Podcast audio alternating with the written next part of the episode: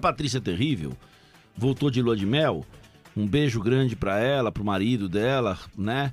E ela voltou de lua de mel e além de orientar os pais no sentido de não vacilarem com a vacinação, né? Ela tem aí dicas importantes, ela nos traz um panorama desse quadro que a gente traçou com base nos números. Os números são preocupantes porque as internações crescem, né? Nas áreas públicas e privadas e os números vão se multiplicando. E é isso que a gente está tentando contar aí para vocês, 6 e 12. Doutora Patrícia Terrível, bom dia, conta pra gente. Bom dia, Wagner. Bom dia, Amanda. É, gente, já se passaram uma, duas, três, quatro semanas e seus pequenos continuam com aquela tosse. Melhora um pouquinho, volta.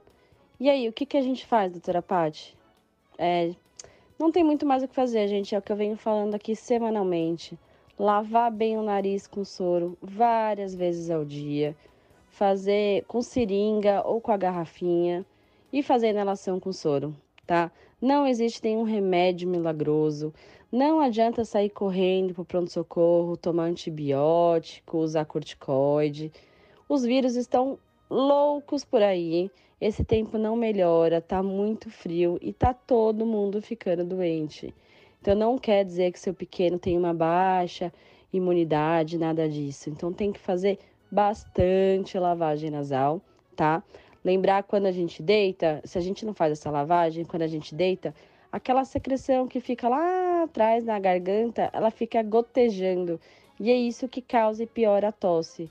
Por isso que é importante, não adianta fazer uma, duas vezes por dia. A cada duas horas aí, fazendo uma lavagem. Se tá catarrento, então, várias vezes ao dia, tá bom? Vamos torcer para que esse tempo melhore logo e tanto os pequenos como a gente se livre logo dessa tosse, né? Beijo, beijo. Valeu, doutora Patrícia. Beijo, beijo. Obrigado beijo, beijo. aí pelo. O ponto é que